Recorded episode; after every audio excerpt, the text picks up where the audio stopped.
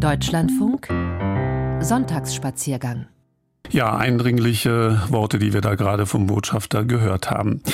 Dieser übergroße Sommer, der uns so viel Wärme und Sonne geschenkt hat, scheint ja nun endgültig in die Grauschattierungen des Herbstes äh, zu münden. So ist es eben Mitte Oktober. Was nicht heißt, dass diese Jahreszeit nicht ihre besonderen Reize hätte. Im Gegenteil, Henri de Toulouse-Lautrec hat einmal festgestellt, der Herbst ist der Frühling des Winters. Und unterwegs sein in der Welt, das geht zu jeder Jahreszeit. Reisen via Radio sowieso. Wir sind dann keine Wetterkapriolen oder verstopfte Autobahnen, ausgebuchte Flugzeuge oder bereits ausgelaufene Schiffe gebunden.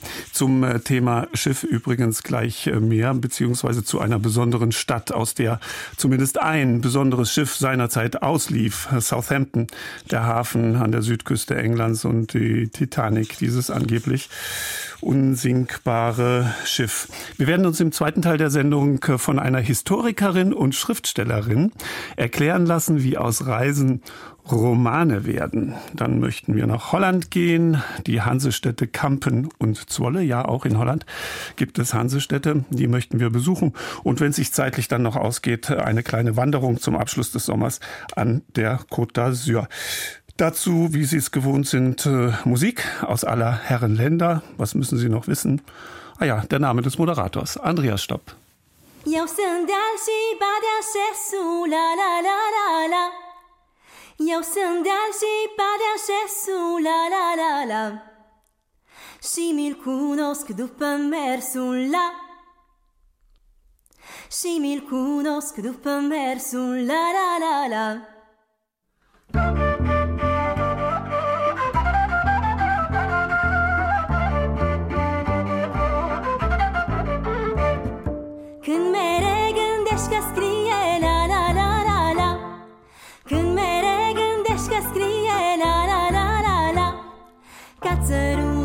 Hârtie, la la la la la Cațăruza pe hârtie, la la la la la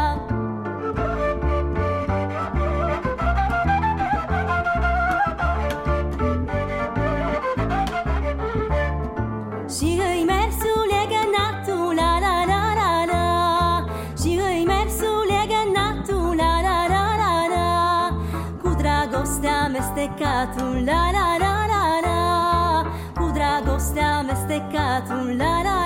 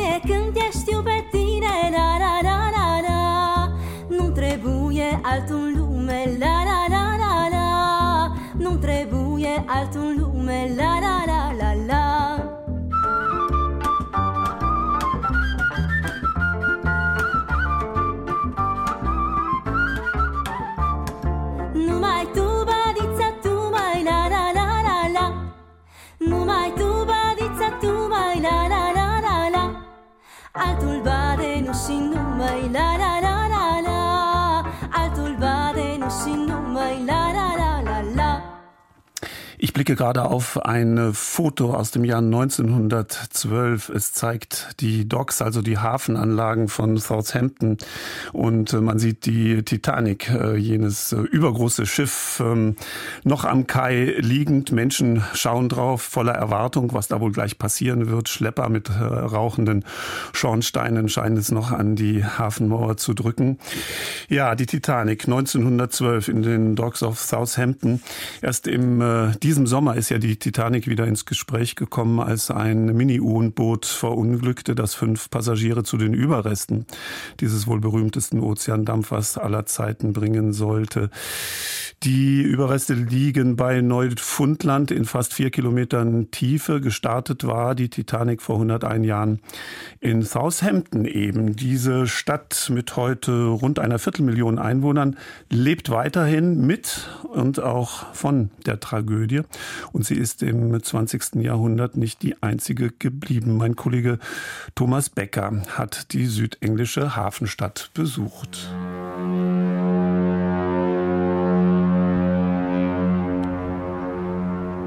Sie ist eine der wichtigsten Hafenstädte der britischen Inseln. Wie anders könnte man sich der Stadt nähern, aus der schon die weltberühmte Titanic ihre Reise startete, als von der Seeseite.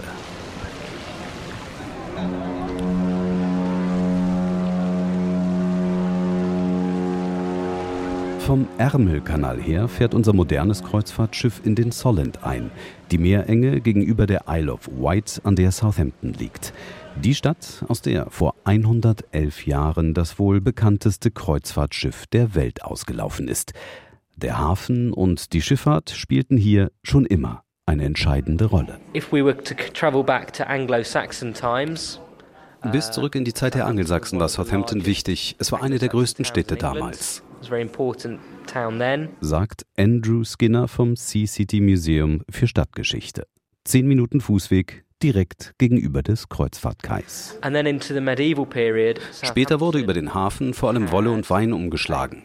Damals entstanden die wunderbaren mittelalterlichen Stadtmauern, von denen es heute nur noch Überreste gibt. Die Mayflower 1620, das erste Schiff, das ganz normale Leute von Europa nach Nordamerika brachte, ob man das nun positiv oder negativ betrachten will, ist hier gestartet. Und dann begann auch schon der Bau der Landungsbrücken, der Docks und dadurch bedingt die Reise der Titanic und natürlich später auch die Bombenangriffe des Zweiten Weltkriegs. Von den Verwüstungen der Luftwaffe seit 1940 blieb wenig verschont.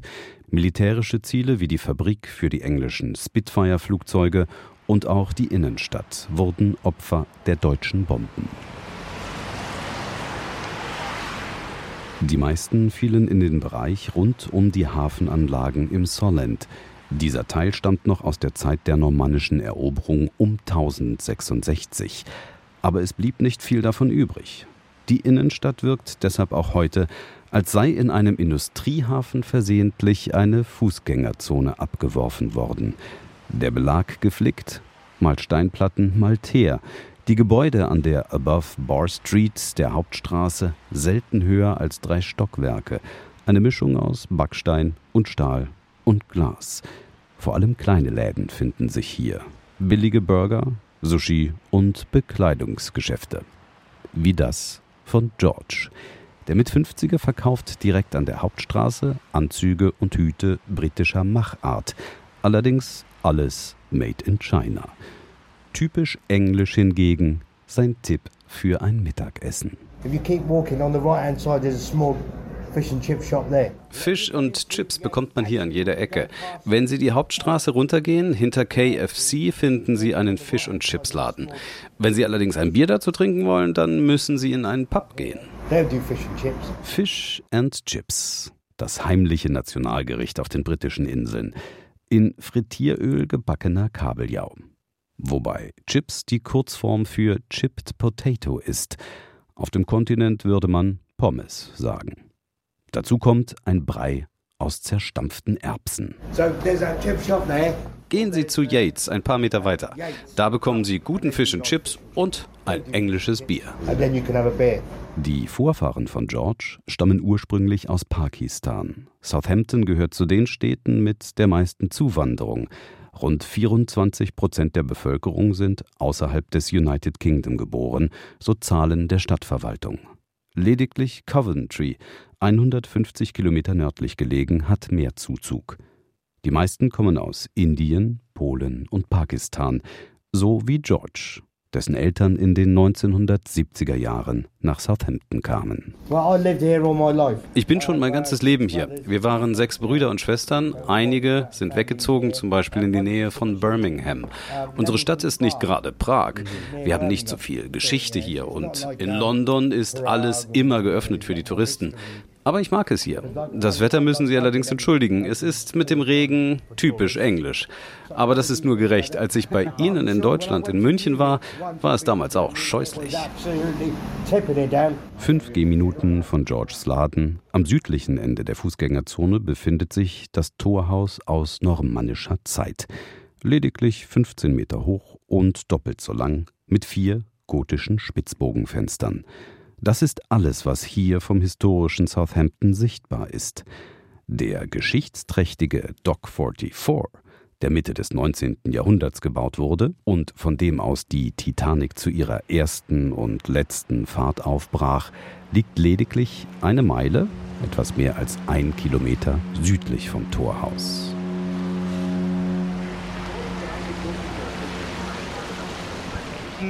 Nein, an den Dock kommt man heute als Fußgänger nicht mehr ran. Das gehört heute zum Industriehafen und ist nur noch für Fahrzeuge zugänglich. Isaac trägt gelbe Warnweste und einen gelben Schutzhelm, aus dem sein Pferdeschwanz herauslugt. Er arbeitet seit vier Jahren an den Docks und kontrolliert die Einfahrt auf das Hafengelände. Er kennt den Ort, von dem aus die Titanic zu ihrer tragischen Reise aufgebrochen ist. About 25 minute walk das war der Liegeplatz 44, an dem das Schiff lag. 25 Minuten in diese Richtung gibt es eine kleine Gedenkstätte. Aber alles andere wurde ins Titanic-Museum gebracht. Aus Sicherheitsgründen kommt man an den Originalliegeplatz nicht heran. Viel gibt es da aber auch eh nicht zu sehen, außer ein paar Schiffspollern und dem Zement von damals. Sonst findet man dort heute keine Spuren mehr von der Titanic. Everything else is gone from there.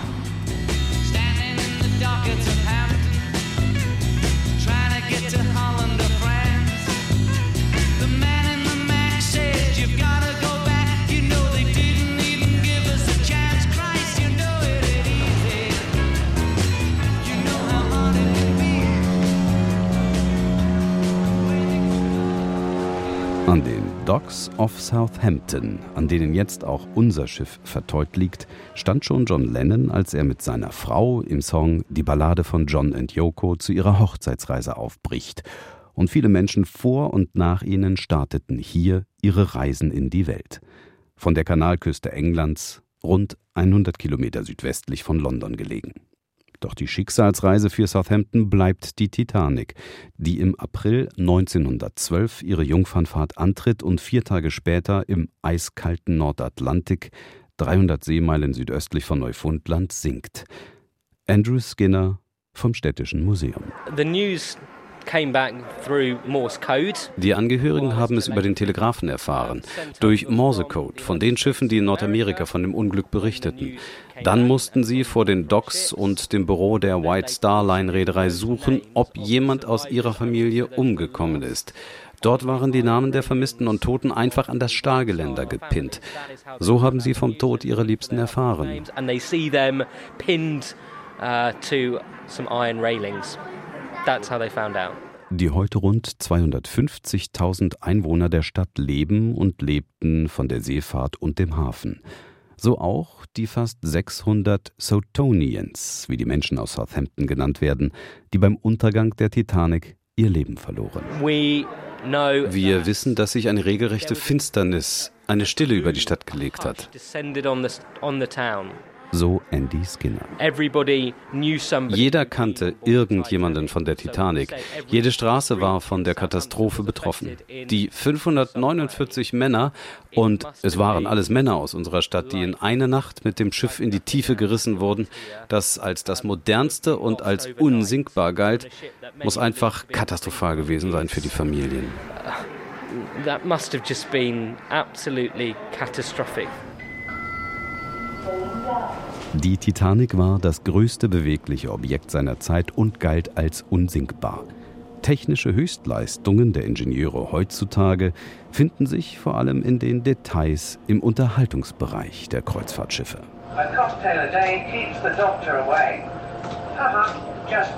Rob, der humanoide Barkeeper im Bauch unseres Schiffes, nimmt auf Deck 6 die Bestellungen entgegen. In seiner futuristisch anmutenden Bar. Blendend weiß, sanft geschwungen und in Hochglanz gehalten, wartet der rund zwei Meter große, weiß lackierte Kerl auf Kundschaft. Gegen den stolzen Preis von 14 Euro schüttelt und rührt er vor den Gästen, aber aus Sicherheitsgründen hinter seiner Bar fest installiert, Drinks und Cosmic Cocktails. Neben Rob sind 1700 weitere Besatzungsmitglieder an Bord. Das sind fast doppelt so viele wie damals auf der Titanic. Die nahm dazu 2400 Passagiere auf, im Vergleich zu weit über 6000 an Bord unseres Schiffes. Die Kreuzfahrt ist mit den Zeiten der Titanic nicht mehr zu vergleichen, so Alessandro, der für die Unterhaltung an Bord des Schiffes zuständig ist. Selbstverständlich ein Unfall so schrecklich wie damals sei heute nicht mehr möglich. Vor allem sind die Schiffe viel sicherer geworden. Es wurden hier an Bord der Virtuosa sieben strukturelle, voneinander abgeschottete Abteilungen eingezogen, die ein Unglück wie damals unmöglich machen. Außerdem muss die Mannschaft ein wöchentliches, manchmal tägliches Sicherheitstraining absolvieren. Uh, Sagt der energische Italiener. Die Konstruktion habe sich verändert, aber in über 100 Jahren natürlich auch die Gäste auf einer Kreuzfahrt. Außerdem ist das Publikum heutzutage anders. Eine Kreuzfahrt ist heute nicht mehr nur für die High Society da. Wir betreuen heute alle möglichen Gäste. Es hat sich das komplette Konzept von Kreuzfahrten verändert. Heute haben wir auf unseren Schiffen Gäste aus fast allen Altersgruppen und allen Nationalitäten. Which can really be understood and enjoyed by anybody. Die Zahlen geben ihm recht. Allein in Deutschland wuchs die Zahl der Reisenden 2019, also vor der Corona-Krise, um 15 Prozent. Ein Milliardengeschäft. Zurück an Land. Vor der Abfahrt der Titanic amüsierten sich viele der Passagiere in den kurzen, aber luftigen Straßen von Southampton direkt gegenüber dem Kreuzfahrtterminal. Hier liegt noch heute das Ausgehviertel mit Hotels und urigen Pubs. Hier in diesem Viertel haben die meisten Angestellten von der Titanic gelebt, bevor sie an Bord gingen. Einige haben ihren letzten Abend hier in dieser Kneipe verbracht.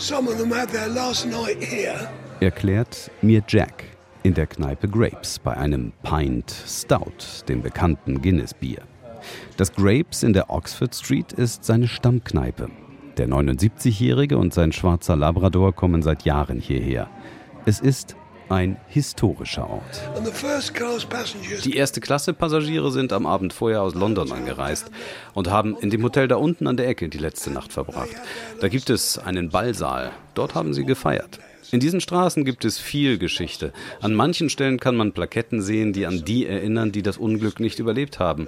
Ich wohne rund 100 Yards die Straße runter. 100 yards,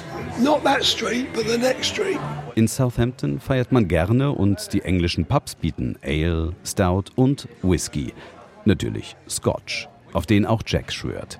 Der gealterte Hühne lehnt locker an der geschnitzten Theke aus dunklem, schwerem Holz. Baupläne und Plakate der Titanic hängen an den Wänden und über dem Kamin. Fast alles hier ist original aus der Zeit, wie damals, als hier die Passagiere vor ihrer Abreise feierten.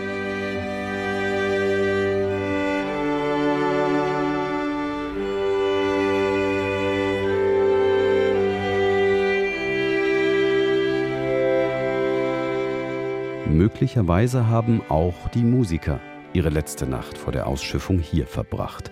Sie gehören zu den Helden des Unterganges. In der allgemeinen Panik blieben sie beisammen und versuchten mit ihrer Musik den Passagieren bis zur letzten Minute Halt zu geben.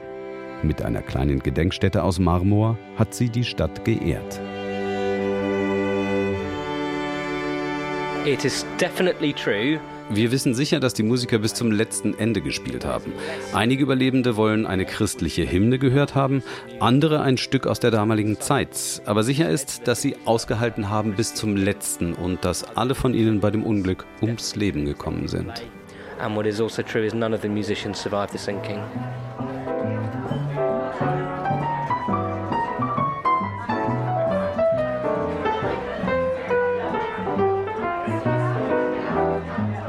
An Bord unseres Schiffes der Virtuosa.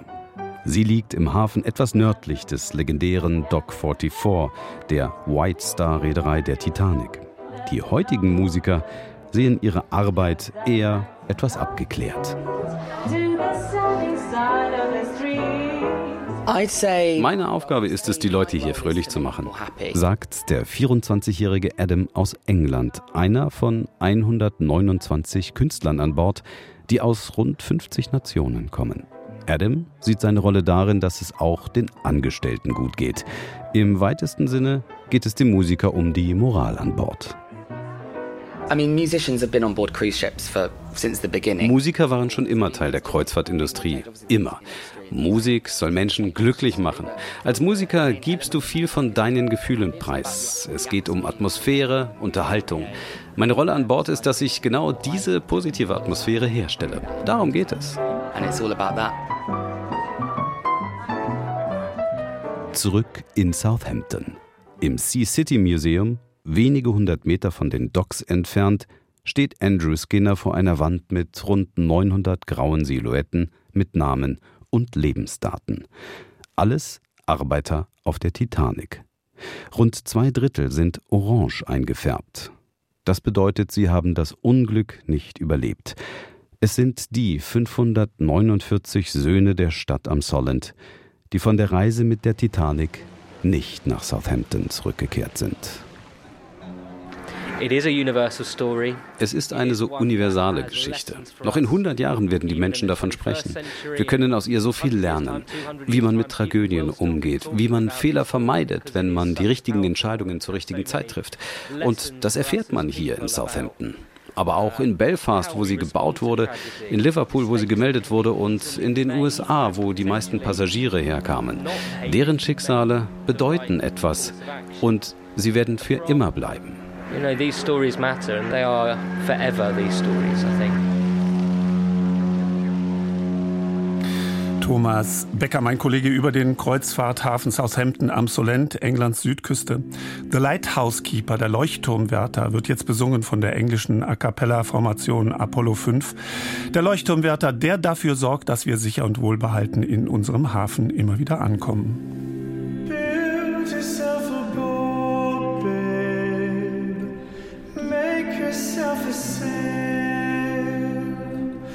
Float into the ocean to nowhere.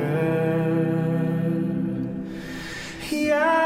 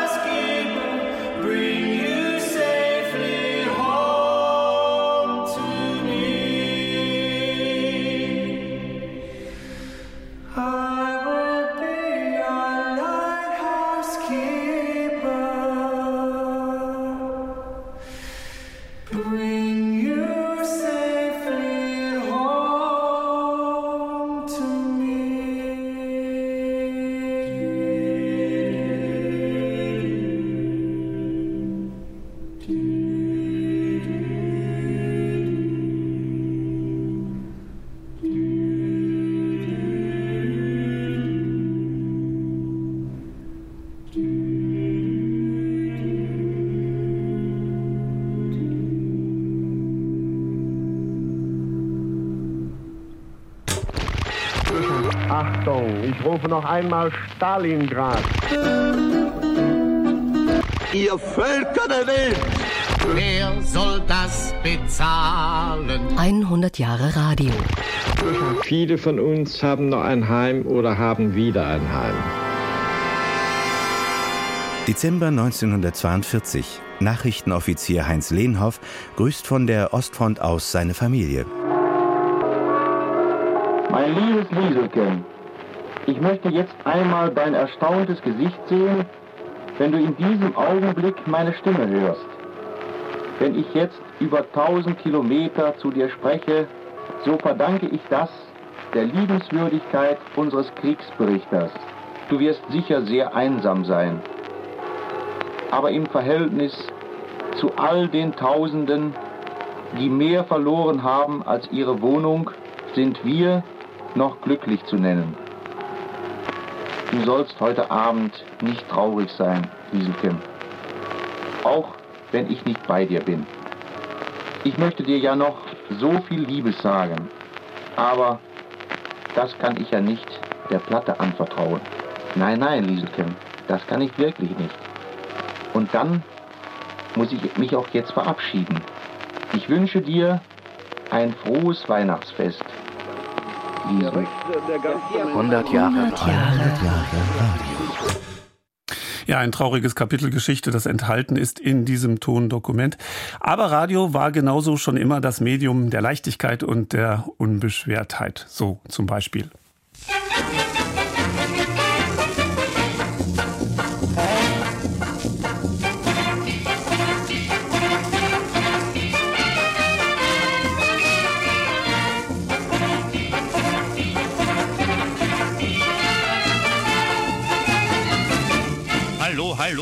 Radio, hier Radio Berlin. Auf Wellenlänge so und so send ich dir Küsse hin.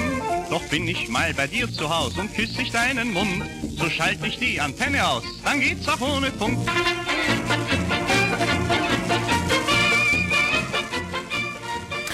Ja, hier ist nicht Radio Berlin, sondern hier ist der Deutschlandfunk mit der Sendung Sonntagsspaziergang. Wir bringen Ihnen jetzt gleich die äh, Nachrichten. Dann freue ich mich schon. Äh, zu einem Gespräch bin ich verabredet mit Julia Krön. Sie ist Historikerin, sie ist Schriftstellerin und wir werden uns von ihr beschreiben lassen, wie sie reist, damit aus dem, was sie erlebt auf Reisen, ihre Romane entstehen. Geht's noch nach Holland dann später in die Hansestädte dort und zum Wandern an die Côte d'Azur. Bleiben Sie also über die Nachrichten hinweg auf dieser Antenne auf dem Deutschlandfunk.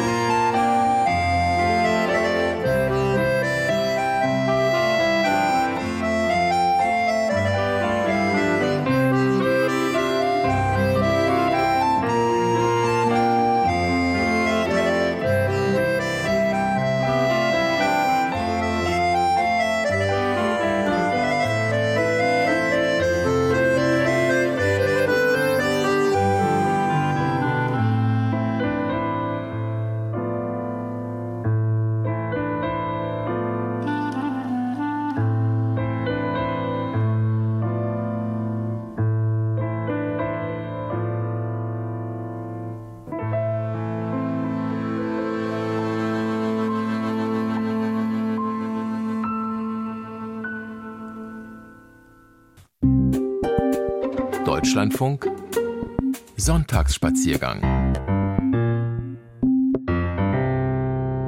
Und da geht es jetzt äh, weiter mit den Reisenotizen aus Deutschland und der Welt. Wir tummeln uns ja in den verschiedensten Ländern. Für uns gibt es keine Grenzen. Hier im Radio, wenn wir über das Zueinanderkommen und das Entdecken von äh, Menschen und Landschaften eben sprechen. Aber auch bei uns vor der Haustür kann es interessant sein. Ich bin telefonisch äh, schon verbunden mit Julia Krön, die wir in Frankfurt erreichen. Guten Tag, Frau Krön. Hallo, ich grüße Sie. Frau Krön, Sie werden jetzt gleich merken, warum ich Sie das frage. Sind Sie eigentlich in Frankfurt lebend? Sie stammen aus Linz, sind Österreicherin, aber Sie leben ja. in, äh, in, in Frankfurt. Gibt es bei Ihnen dort, wo Sie leben, die Möglichkeiten vor der Haustür auch kleine Entdeckungen, Mini-Reisen zu unternehmen? Auf jeden Fall. Also ich ähm, lebe zwar in Frankfurt, aber mir war es immer wichtig, jetzt nicht so wirklich im Zentrum einer Großstadt zu leben, umgeben nur von Hochhäusern und Hauptstraßen. Und äh, deswegen habe ich mir eine Wohngegend gesucht, wo quasi direkt vor meiner Haustür ein schöner Wald ist, die Nitter ist. Das ist ein kleiner Fluss, die Nitterauen und man kann hier wirklich wunderbar spazieren gehen. Dann werden Sie vielleicht, wenn Sie heute Nachmittag die Zeit haben, spazieren zu gehen, dieses Lied summen frisch auf ins weite Feld, so heißt es, ist ein altes deutsches Volkslied über das Wandern und äh, das Reisen. Äh, die Gruppe Folkländer singt es uns äh, jetzt und gleich werden wir dann miteinander sprechen um über das, was sie eigentlich tun, nämlich wie aus Reisen Romane entstehen. Frisch auf ins weite Feld,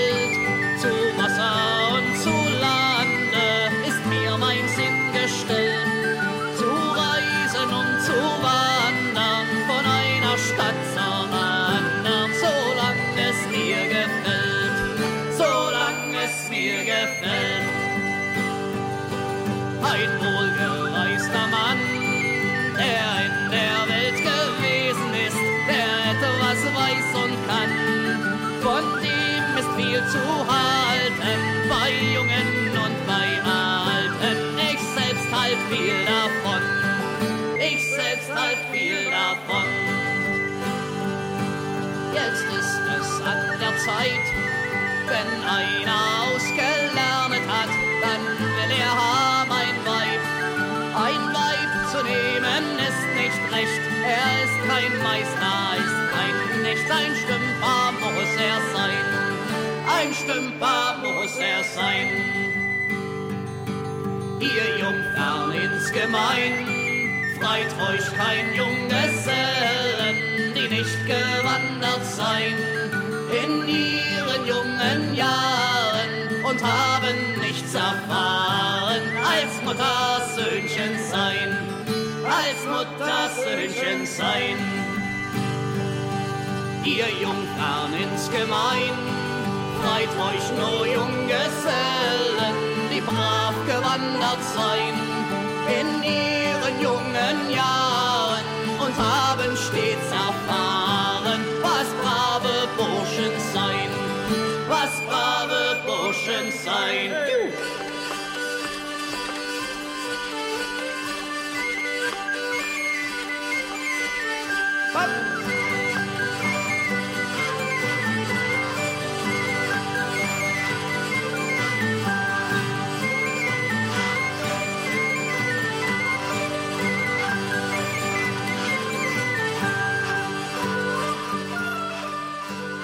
Folkländer heißt diese Gruppe. Telefonisch verbunden mit Julia Krön. Frau Krön, danke, dass Sie sich Zeit nehmen heute Vormittag, denn Sie könnten genauso ja unterwegs sein. Denn genau. ich Sie ein bisschen genauer dann äh, vorstelle, ähm, wie soll man sagen, ihr, ein Teil Ihres Lebensinhalt ist es, äh, Geschichten zu schreiben, Romane zu schreiben.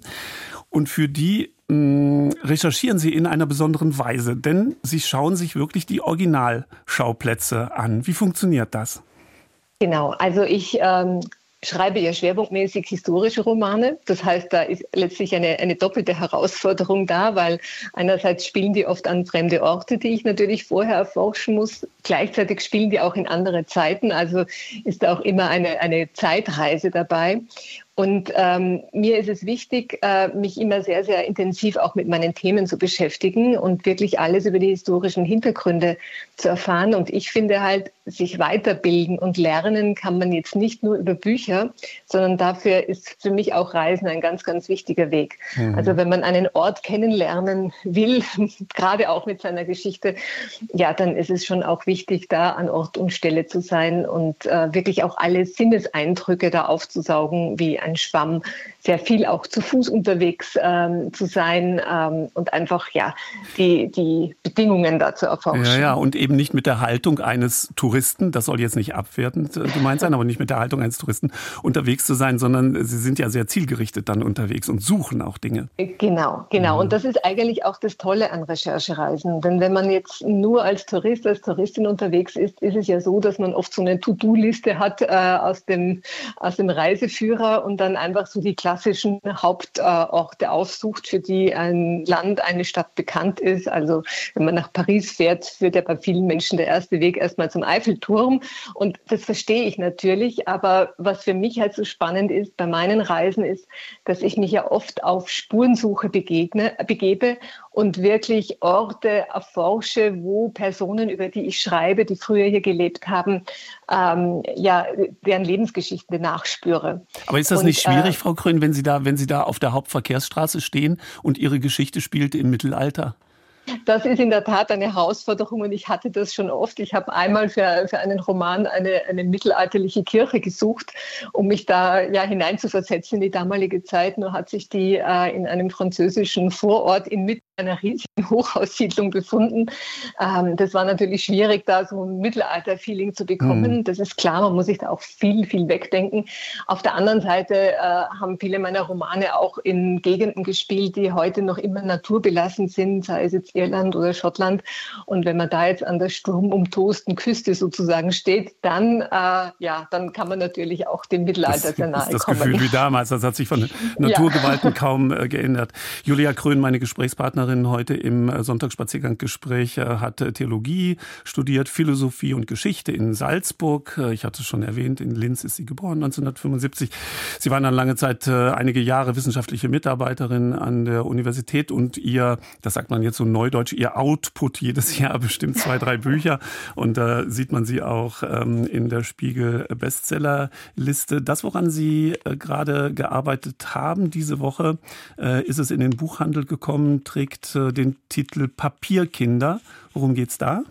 Ja, also das ist ein Roman, der ein ganz besonderes Herzensanliegen von mir aufgreift. Es geht nämlich um die Kinderrechtsbewegung, also um jene Menschen, die so ab Ende des 19. Jahrhunderts sich dafür eingesetzt haben, ähm, ja ein Bewusstsein zu schärfen, dass Kinder ganz spezifische Rechte haben. Das heißt, dass sie ganz besonders unseren Schutz bedürfen, aber auch man ihnen die Teilhabe ermöglichen äh, muss.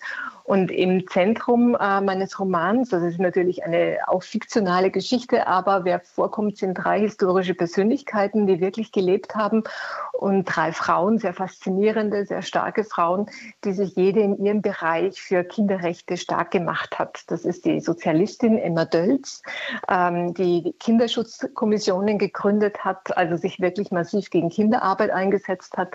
Das war Clara Grunwald, eine große Pädagogin, die quasi das Gedankengut von Maria Montessori nach Deutschland gebracht hat. Und schließlich Ecklendein Schepp, eine ganz berühmte Kinderrechtlerin, die dafür gesorgt hat, dass quasi erstmal Kinderrechte in der Genfer Konvention von 1924 festgehalten worden sind und dann auch die Grundlage wurden für alle späteren mhm. Kinderrechtserklärungen. Mhm. Dieser Roman ähm, Papierkinder bei Blanc-Vallée gehört zu Random House ähm, erschienen. Das heißt, in Genf äh, sind Sie nicht erst in die Altstadt gezogen oder da zum, genau. zum, zum, zum, zum, Wasser, äh, zum Wassersprudler, sondern auf den Friedhof. Genau, also Ecklandine Chap ist zwar Engländerin, aber sie hat eben sehr lange von Genf aus äh, gewirkt, weil dort zum einen der Völkerbund saß und zum anderen auch ihre Hilfsorganisation, die sie gegründet hat, die erste Hilfsorganisation ausschließlich für Kinder, Save the Children, mhm. die bis heute noch agiert. Also die hat ja in Genf ihren Sitz gehabt und äh, sie ist dort gestorben und äh, es war in der Tat so, ich bin in Genf angekommen und mein erster Weg führte mich da zum Friedhof. Der liegt auch ein bisschen außerhalb und da ich ja die meisten Wege auch gerne zu Fuß äh, zurück zurücklege, war ich dann schon, glaube ich, drei, vier Kilometer unterwegs. Und äh, das Tolle ist, also es ist natürlich für mich berührend gewesen, da am, am Grab meiner Protagonistin zu stehen. Aber interessant bei solchen Wegen ist ja dann, dass man dadurch auch eine Stadt von ganz neuen Perspektiven kennenlernt. Mhm. Und wenn man jetzt immer nur bei den Touristenzentren bleibt, wo es quasi schön und luxuriös ist, dann entgeht einem natürlich auch viel, was eine Stadt sonst noch zu bieten hat, an Interessantem, oft auch natürlich so ein bisschen an ihren Abgründen. Ja, ja, man, man lernt also auch die Schattenseiten kennen. Äh, genau. So ist es Ihnen ja dann auch in äh, Berlin äh, gegangen. Da sind Sie ja. kreuz und quer durch die Stadt gefahren. Gehört auch zu diesem Roman Papier Kinder, genau. also Brandenburger Tor, Reichstag und so weiter. Alles schön und gut, Museumsinsel. was hat Sie in, in, in, was hat Sie in Berlin gereizt?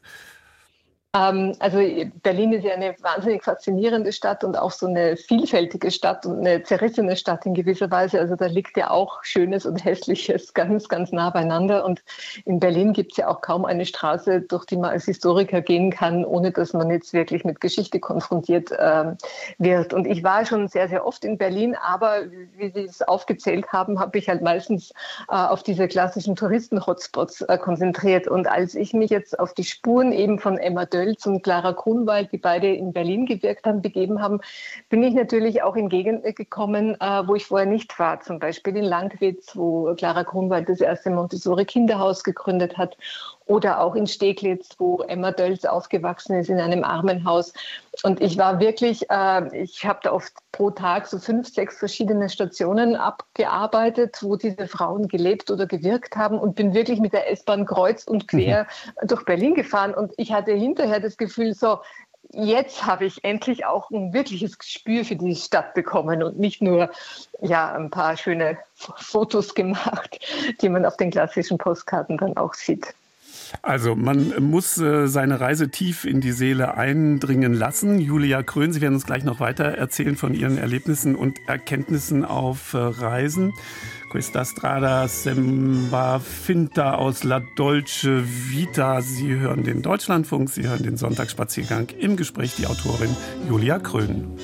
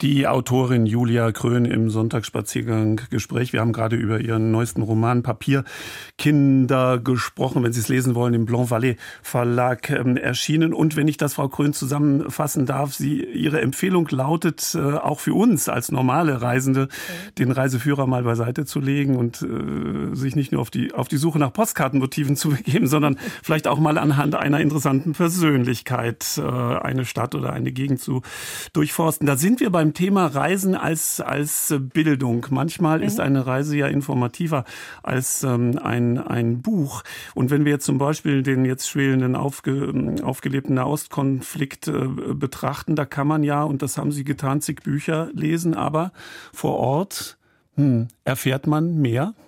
Ja, auf jeden Fall. Also das ist auch mit ein Grund, warum ich so gerne reise, weil für mich auch äh, ja, Lernen so, eine, so ein Grundbedürfnis ist. Und ich lerne einfach immer sehr gerne sehr viel dazu. Und ähm, gerade Stichwort Nahostkonflikt, also man kann ganz, ganz viele Bücher lesen über Israel, aber wenn man mal dort gewesen ist, so wie ich, äh, dann, dann lernt man dieses Land einfach auch ganz anders kennen. Ähm, ich denke, das hat damit zu tun, äh, dass Lernen ja nichts ist, was jetzt nur über den Verstand zu funktionieren hat, sondern optimalerweise auch mit Herz und Seele. Und äh, ich denke mir gerade Emotionen, die in der Luft liegen und Spannungen, die in der Luft liegen, das lässt sich halt wirklich äh, nicht auf einer Buchseite beschreiben, sondern das erfährt man dann vor Ort. Hm. Ist es Ihnen in puncto Ukraine auch so gegangen? Auf jeden Fall. Also ich ähm, muss ja gestehen, ich habe mich immer sehr, sehr intensiv mit Geschichte, insbesondere mit europäischer Geschichte befasst. Äh, das war immer so mein, mein Leib- und Magenthema und ich hatte auch immer den Eindruck, ich bin da relativ fest im Sattel und kenne mich da sehr, sehr gut aus. Und als der Ukraine-Krieg begonnen hat, ähm, ja, musste ich mir eingestehen, dass ich doch sehr, sehr stark fokussiert war auf westeuropäische Geschichte und Osteuropa eigentlich immer so ein bisschen links liegen gelassen habe. Und das war mit ein Grund, warum ich im letzten Sommer eine ausgedehnte Polenreise unternommen habe und auch wirklich bis zur ukrainischen Grenze gefahren bin. Also ich, ich wäre natürlich auch sehr, sehr gerne in die Ukraine gefahren, aber mhm. ich finde in dieser Situation, ich, ich will da jetzt auch so keine Kriegstouristin sein.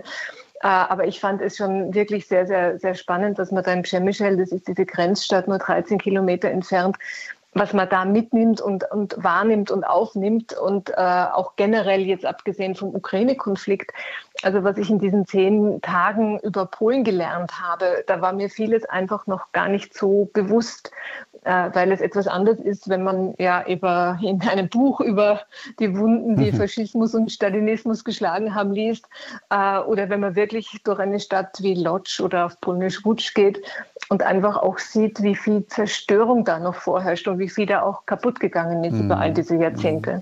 Und einige dieser Erkenntnisse können wir ja dann quasi aus zweiter Hand, aber immerhin doch noch taufrisch in Ihren Romanen dann sozusagen genau. in, äh, für uns dann als Leser nutzbar machen. Gerade noch ganz kurz, Sie sind ab und zu mit der Familie unterwegs, aber Sie, Sie haben so ein Faible fürs Alleinreisen. Ja, auf jeden Fall. Das hat zum einen damit zu tun, also weil ich ja sehr oft auf Recherchereise bin und da kann man natürlich oft einem Mitreisenden nicht äh, ja, zumuten, dass ich da so mit einem Tunnelblick durch die Stadt gehe und dann eben zu Fuß zu einem nach Die wollen dann doch zum Eiffelturm, die Kinder, oder? Genau, also als ich mal mit meiner Tochter in den letzten Osterferien in Paris war, da war der Wunsch, ich will zum Eiffelturm und äh, mhm. jetzt nicht zu irgendeinem äh, einer mittelalterlichen Ruine, was auch verständlich ist. Äh, das heißt, ich kann mich, wenn ich alleine Reise natürlich noch viel, viel mehr auf, auf die Thematik meiner, meiner Romane einlassen. Ja. Aber ich empfehle es wirklich auch, äh, auch, auch jedem mal, das zu mhm. probieren, weil mein Eindruck ist, ähm, es ist dann, ich sag mal, die, die Begegnung ist noch mal direkter. Ähm, man wird letztlich in dem Moment, wo man nicht allein unterwegs wird, ein Stück weit bequem, weil man sich auf jemanden anderen verletzt. Und wenn man allein unterwegs sind, sind einfach die Sinne viel, viel mhm. geschärfter und man nimmt die Eindrücke ja noch viel, viel ungefilterter wahr. Frau Krön, nutzen Sie das Flugzeug für Ihre Reisen?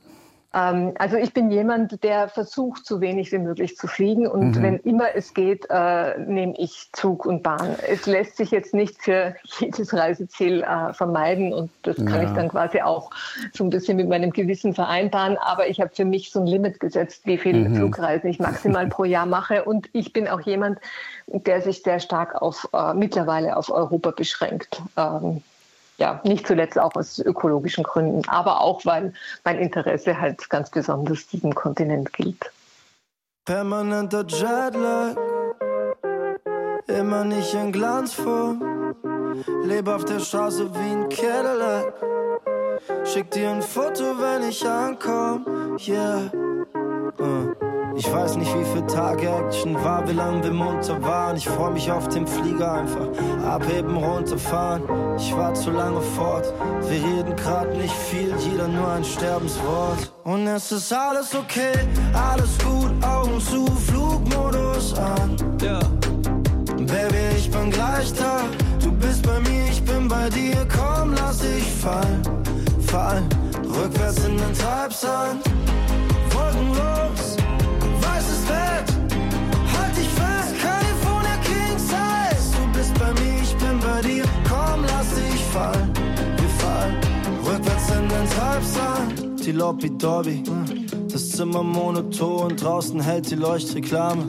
Ne Monolog, ich brauche Kraft, kleb den Rauchmelder ab. Die Gedanken laut, als wenn ein Stein ins Schaufenster kracht. Ich könnte durchdrehen, durchdrehen, aber muss auf Kurs bleiben, Kurs bleiben. Telefon durchbeißen, durchbeißen. Ich wär gern in deiner Zeitzone, deiner Zeitzone, yeah. Schwarze Wolken eisblaues Swimmingpool. Ich höre deiner Stimme zu und es ist alles okay, alles gut, Augen zu, Flugmodus an. Baby, ich bin gleich da. Du bist bei mir, ich bin bei dir. Komm, lass dich fallen, fallen. Rückwärts in den Treibsand, wolkenlos, weißes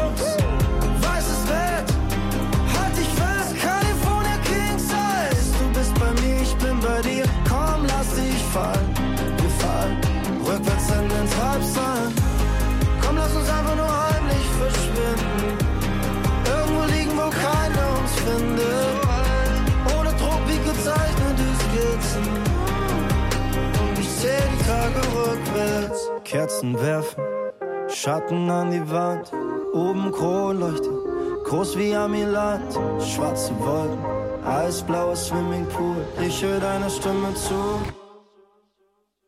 Und es ist alles okay, alles gut,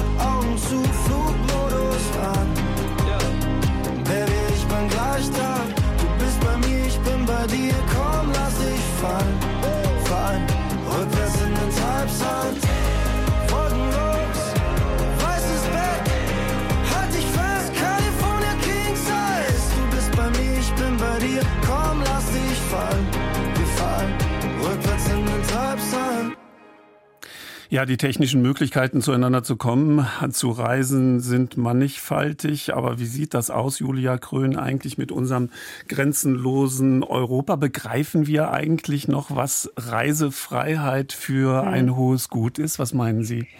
Also ich, ich glaube, dass wir generell hier in unserer Gesellschaft äh, sehr verwöhnt sind in vielerlei Hinsicht. Und äh, als Historikerin habe ich ja immer so ein bisschen eine andere Brille auf viele Dinge und, und weiß, dass sehr, sehr viele Dinge, die wir so als, als selbstverständlich annehmen, keineswegs eine Selbstverständlichkeit sind, sondern ein sehr, sehr hohes Gut, das meines Erachtens auch, auch Dankbarkeit und, und Demut äh, braucht. Und äh, dazu gehört natürlich auch die Reisefreiheit. Also dass wir uns hier innerhalb von Europa so problemlos bewegen können ist etwas, wofür ich extrem dankbar bin, weil ich einfach weiß, das war bei weitem nicht immer so. Ja, selbst zwischen Österreich und Deutschland nicht. Sie pendeln ja gerade da genau. in Ihr genau. Heimatland oft ja, hin und ja. her. Hm, da Sie selber Kinder haben, Sie haben gerade von Ihrer zwölfjährigen Tochter ja schon gesagt, die, die den Eiffelturm natürlich sehen wollte, auf jeden Fall. Ja. Was meinen Sie, diese Generation, müssen wir Ältere da was tun, damit die auch wirklich spüren, dass es nicht zum Nulltarif bekommen ist, zu bekommen ist, eine solche Reisefreiheit, wie Sie sie genießen im Moment?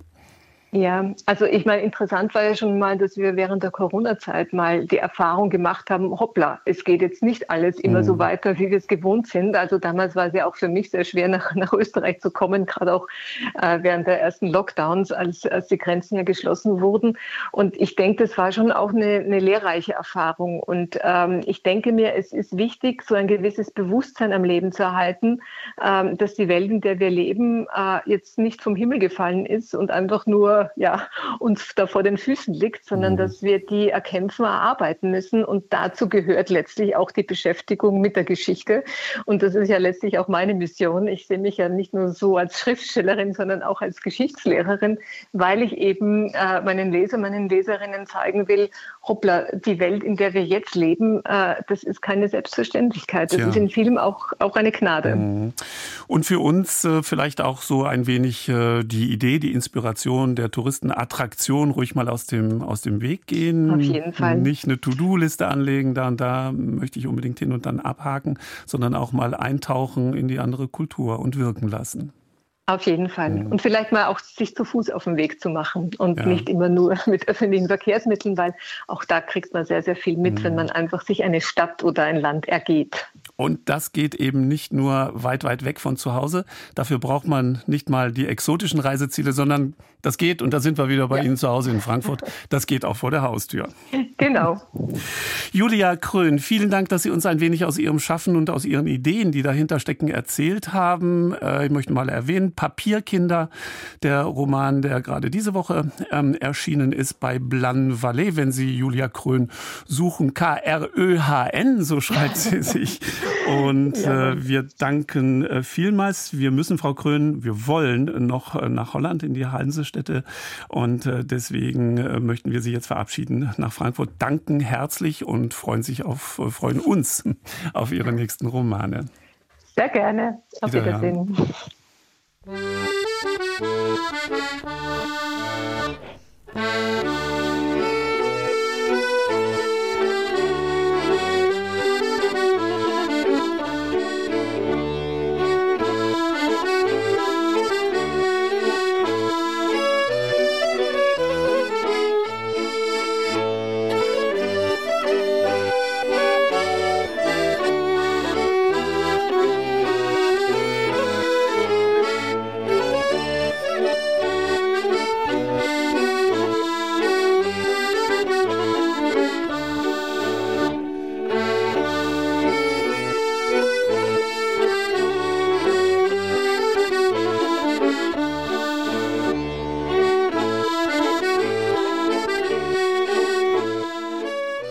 Ja, die Niederlande und die Hanse, das hört sich für Deutsche zunächst mal etwas seltsam an. Ein genaues Geburtsdatum dieser Händlervereinigung lässt sich bereits im Mittelalter nicht mehr genau feststellen.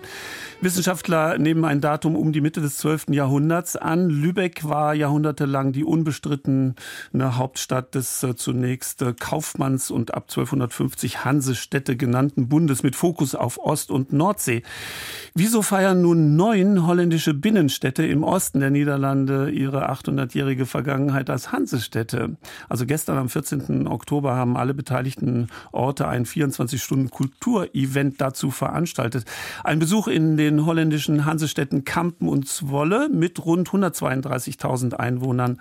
Die muntere Hauptstadt der Provinz Overijssel. Katrin Kühne nimmt uns mit.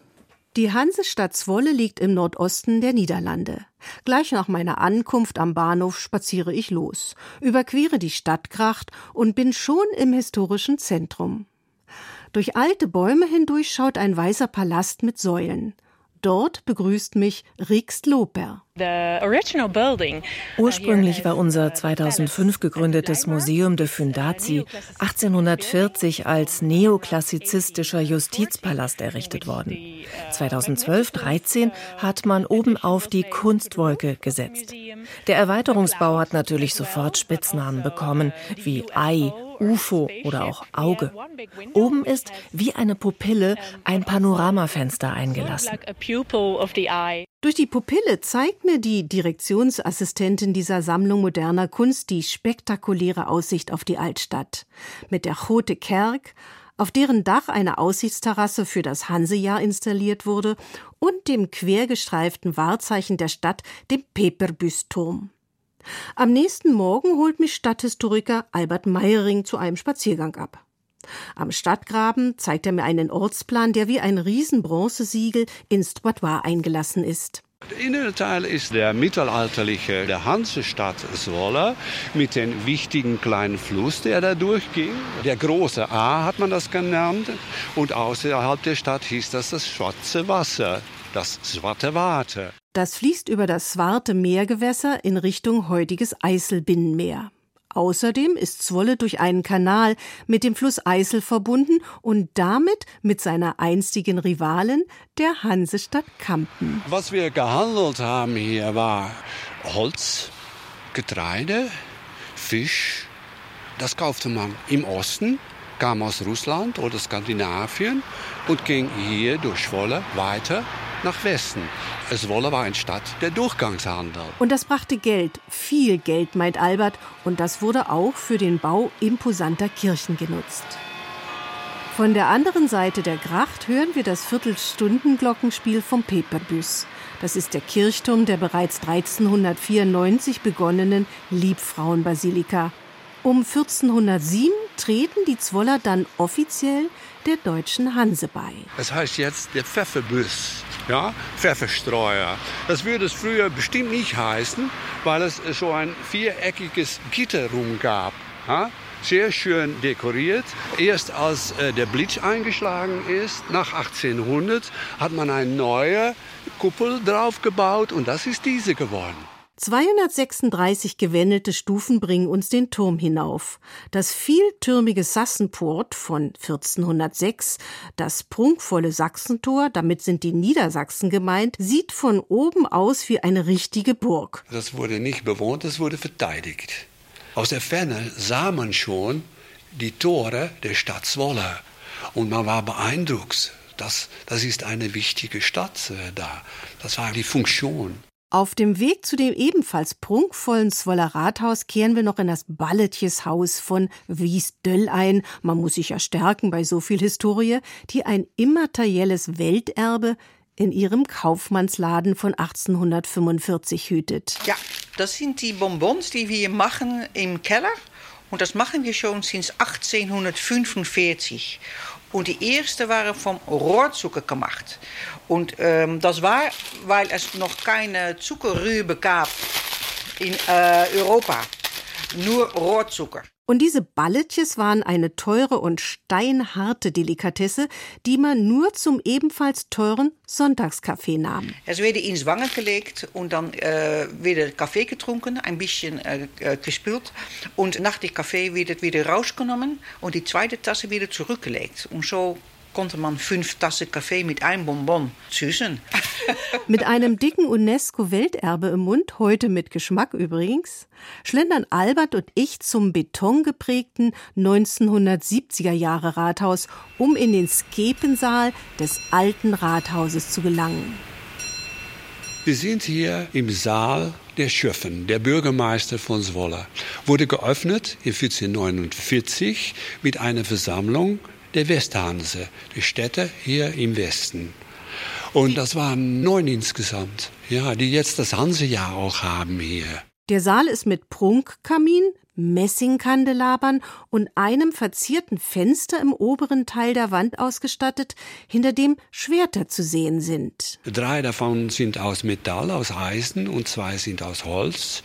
Und wenn die Bürgermeister, die auch die Richter der Stadt waren, wenn die einen zum Tode verurteilt hatten, dann wurden die auf den Schulter getapft.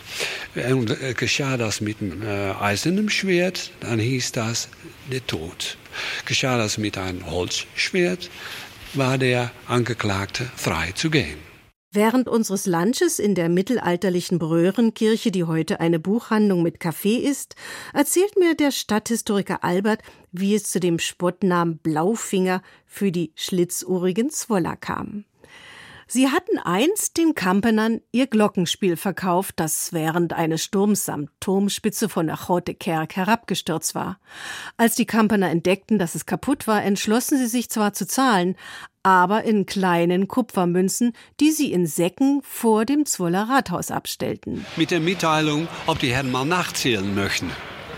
Und Nachzählen von Kupfermünzen kriegt man blaue Finger. Und seitdem ist das hier die Stadt der Blaufinger. Zehn Minuten Bahnfahrt bringen mich nun von Zwolle zu den Kamperstören, wie lachend Hobbyhistoriker Harry van Dijk erklärt, als er mich am Bahnhof empfängt. Störe mit Ö übrigens. Also salopp ausgedrückt, Kampener Fischköppe bedeutet in etwa der Spitzname für die Bewohner der alten Stadt an der Eisel, die 1441 dem Hansebund beitrat. Wie in Zwolle umgibt auch hier ein Graben den historischen Stadtkern. Von der anderen Seite wird er vom Fluss begrenzt. Das war jetzt eine Verteidigungsgracht. Hier standen die Stadtmauer und hier die Toren. Wir hatten zwölf von diesen Toren. Drei davon haben sich erhalten. Das älteste ist das Kornmarktor aus dem frühen 14. Jahrhundert. Eine von den Verteidigungswerken hier in Kampen. In äh, die 13, 14, 1500 kamen die Getreide, Korn und so weiter mit den Bauern hier in die Stadt herein erzählt mir Harry auf unserem Spaziergang durch das stille 55.000 Einwohnerstädtchen. Das hier ist der Kornmarkt und da machte man Handel in die Vorderseite von die schöne Bovenkerk. Die St. Nikolaus gewidmete Kirche mit ihrem hohen Turm ist an klaren Tagen sogar vom Peperbüs im 15 Kilometer entfernten Zwolle zu sehen. Harry und ich schlendern nun die Odesrad runter in Richtung Ortszentrum, neuer Stadtkirche und des schiefen Turms von Kampen, des neuen Turms. Die Stadt ist auf einer anderthalb Kilometer langen Sanddüne erbaut. Es gab nur ein Problem, denn unter diesem Sand war wieder Moor und deshalb ist alles in Kampen schief. Und das kann man auch sehen an den Turm hier, denn jetzt ist es wieder ein bisschen recht gebracht, aber es hat mehr als zweieinhalb bis drei Meter aus dem Lot gestanden. Kampen lag als einzige der holländischen Hansestädte am Meer und am Fluss. Die Waren wurden direkt am Eiselkai umgeschlagen und über Eisel und Rhein bis in die Hansestadt Köln geliefert. Da hatten wir auch eine gute Handelschaft mit Köln, Kampen und Köln auf dem Wasser, ja. Kampen hatte in seiner Hochzeit bis zu 120 Hansekoggen am Segeln auf den Meeren der alten Welt. Normalerweise liegt die Swarte Dame, ein originalgetreuer seetüchtiger Nachbau einer Kogge, im neuen Hafen. Als Harry und ich am Nachmittag ankommen, keine schwarze Dame weit und breit. Aber Steuerfrau Ina Höpp erwartet uns in der Werkstatt. En ze wisten niet wat het was. Also man wusste zunächst nicht, was man da eigentlich 1983 im Flevopolder gefunden hatte. Lübeck und Kampen waren früher die wichtigsten Hansehäfen, wo die Segler auch gebaut wurden. Vom Schiffstypus her haben die Archäologen die Reste dann als eine Kogge aus Kampen identifiziert. Datiert wurde sie auf 1341. Dat uh, hout van 1341 1998 konnte die nachgebaute 20-Meter-Kogge das erste Mal in See stechen. Mehrere Male ist Ina zusammen mit 10, 12 Mann Besatzung die historische Handelsroute der Ommelandfahrt von Kampen rund um Dänemark bis zu den Hansestädten Lübeck, Wismar und Rostock gesegelt. Für sie ist die schwarze Dame Symbol der großen Hanse-Vergangenheit ihrer Stadt, auf die sie ebenso stolz ist wie die Blaufinger der ehemaligen Rivalen Zwolle auf die ihre. An die Handelsreise.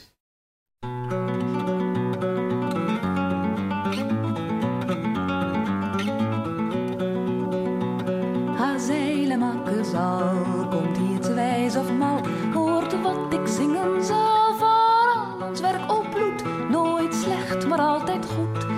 waar wordt zegt zijn plaats bedacht, waar wij niet zijn geacht. Want waar wordt zegt zijn plaats bedacht, waar wij niet zijn geacht.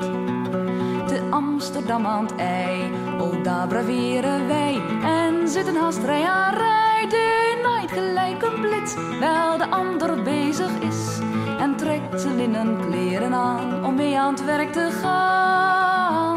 En trekt zijn linnen kleren aan om mee aan het werk te gaan.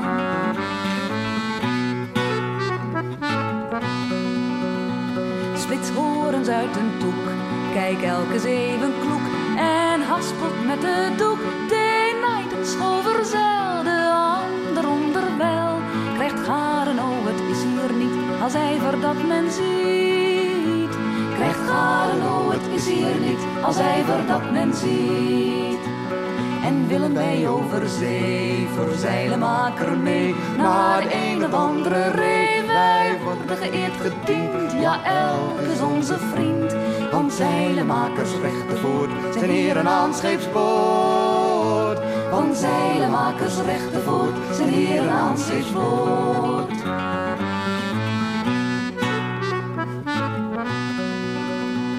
Want wie het zeilen wint, zij voor of tegenwind, houdt ons altijd te vriend. Geen schip wordt uitgerust naar de een of andere kust.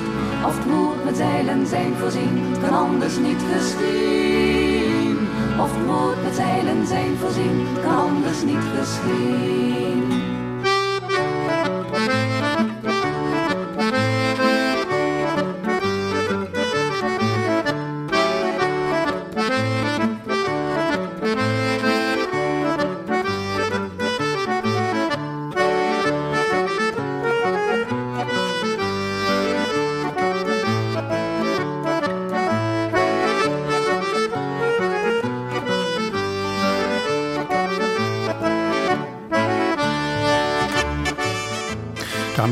Anschluss an ähm, den Beitrag von Katrin Kühne das äh, Seilemakers-Lied gehört, eine Ballade über die Arbeit der Seilemacher. Wandern an der Côte d'Azur, das äh, gibt es jetzt noch, so groß dort äh, die Dichte pittoresker Dörfer, dass es sich auf jeden Fall lohnt. Marlene Thiele hat äh, die Wanderung gestartet im mittelalterlichen Payon. Wir dürfen mitgehen. Ich starte meine Wanderung am Bahnhof Payon-Saint-Tecle. Der Name ist irreführend, denn von hier dauert es noch etwa 45 Minuten bis zum mittelalterlichen Payon. Der Weg beginnt im unspektakulären Ortsteil Saint-Tecle, links von einem blauen Gartentor. Es geht vorbei an wunderschönen violetten Fliedersträuchern und durch einen niedrigen lichten Wald am Westhang des Berges Pointe de Louquière. Stellenweise laufe ich direkt an der Felswand entlang und komme sogar an einer Ruine vorbei. An einem Wegweiser begegnet mir ein Pärchen. Larissa und Nikolai kommen ursprünglich aus Russland, aber arbeiten seit einer Weile in Nizza. Wir fahren am Wochenende gerne mit dem Bus oder dem Zug irgendwo in die Berge, wo auch Hunde erlaubt sind, weil wir wollen, dass unser Hund auch mitkommt. Heute haben sie die gleiche Wanderung wie ich gemacht, sind aber schon auf dem Rückweg. Die Touren finden sie über den lokalen Wanderverein. Wir schauen uns nicht mal mehr die Fotos der Wanderungen an, denn jede ist wunderschön. Und diese hier ist eine der schönsten in der Nähe von Nizza, finde ich. Das sind ja super Aussichten. Und tatsächlich habe ich kurz danach einen Wahnsinnsblick auf Payon, wie es auf einem Felsvorsprung thront. Erwähnt wurde das Dorf erstmals im Jahr 11.050 und noch heute spürt man den mittelalterlichen Geist, wenn man durch die Gassen schlendert entlang der zusammengepferchten und moosbewachsenen Kalksteinhäuser. Es riecht ein bisschen modrig, aber dafür ist es hier angenehm kühl. Ich steige eine Treppe hinab und folge der Straße. Die Häuser stehen jetzt ein bisschen freier, haben sogar einen Garten. Direkt neben mir sitzt ein Mann auf seiner Terrasse. Er schaut auf Payon, das vor uns wie ein Berg aufragt. Euh, es ist ein wunderschönes mittelalterliches Dorf. Ich glaube, eines der schönsten in der Region Nizza angesichts seiner Lage. Im Dorf gibt es kein bäuerliches Leben mehr. Es ist ein Wohndorf, in das die Menschen über Weihnachten, Ostern und im Sommer kommen. Euh, euh, Christian Milot wurde hier geboren, genau in dem Haus, vor dem er jetzt sitzt. Sein Vater hat damals nebenan das Restaurant Auberge de la Madone eröffnet. Ich gehe nach unserem Gespräch auf einen Kaffee dort vorbei und begegne Christian Milos Sohn. Mathieu erzählt mir von seinem Urgroßvater, der als italienischer Steinmetz kam und hier zum Restaurantbesitzer wurde. Er hat die Brücke von Payon konstruiert. Er blieb hier und hat sich in eine Frau aus dem Dorf verliebt. Etwa hat er Häuser restauriert und ein kleines Restaurant eröffnet. Und dann hat seine Tochter, die in diesem Restaurant gearbeitet hat, meinen Großvater getroffen, der auch unbedingt hier bleiben wollte. Heute gibt es in der Auberge de la Madone gehobene Küche in einem schick rustikalen Ambiente. Im urigen Speisesaal sitzen ein paar Gäste und genießen raffiniert dekorierte kleine Filets oder Petit Fours auf schön verzierten Tellern. Ich hingegen muss weiter, denn sonst verpasse ich den letzten Zug. Ein Wegweiser führt mich aufwärts nach Pay, Zwei Stunden dauert der Weg. Nach etwa 15 Minuten gibt es noch eine herrliche Sicht zurück auf das wunderschöne Dorf. Die Landschaft ist trocken mediterran. Kleine Büsche, vereinzelte Blumen, überall duftet es. Nach einer Weile durchquere ich eine weitere Siedlung und muss dann ein Stück an der Straße entlang laufen. Jetzt schaue ich bereits auf Peja, ebenfalls ein mittelalterliches Dorf, das sogar schon auf das Jahr 972 zurückgeht. Es ist auch eindrucksvoll, aber ein bisschen weniger hübsch. Vielleicht, weil es eben nicht ganz aus Kalkstein gebaut wurde. Ich durchquere die Straßen auf der Suche nach dem Hauptplatz, denn ich besichtige für mein Leben gern alte Kirchen. Direkt vor dieser hier treffe ich Oskar. Ich bin gerade erst angekommen. Sieht zu aus. Der junge Mann ist Seilkletterer und arbeitet immer für eine Weile an verschiedenen Orten überall im Land. Die erkundet er dann am Wochenende mit seinem Auto. Salut! Ein anderer, einsamer Wanderer stößt dazu. Euh, Die beiden Männer haben doch tatsächlich beide diesen seltenen Job. Seilkletterer sind ausgebildet, um Arbeiten in der Höhe durchzuführen. Also zum Beispiel in der Baumpflege oder der Wartung von Brücken und Türmen. Während sich die beiden in Gespräche über Arbeitgeber und Details verlieren, schaue ich, nichts Böses ahnend, auf die Uhr. Oh Schreck, Ich habe mich völlig verquatscht. Unmöglich, rechtzeitig für den letzten Zug nach Payon zurückzuwandern. Und so beende ich meine Wanderung am Bahnhof von Payon. Der Zug wird mich, vorbei an Payon, wieder in nur einer halben Stunde fast bis ans Mittelmeer bringen. Marlene Thiele. Wie gesagt, Reisen, Wandern, Erleben, Entdecken, dafür ist jede Jahreszeit gut und so gesehen birgt auch der Herbst wunderbare Möglichkeiten. Wenngleich ein bisschen Wehmut ist schon dabei, das lässt sich nicht leugnen, der Herbst mit seinen Winden, die die Blätter von den Bäumen wehen. Autumn Leaves hier in einer Interpretation der unvergleichlichen Edith Piaf und damit sagt Andrea Stopp auf Wiederhören. Genießen Sie den Sonntagnachmittag.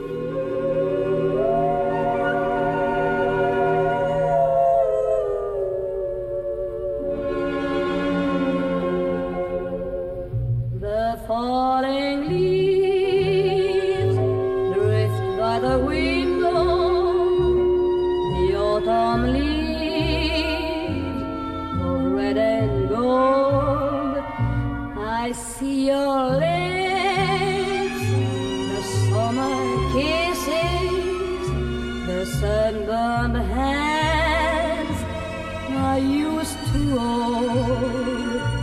Since you went away, the days grow long, and soon I'll hear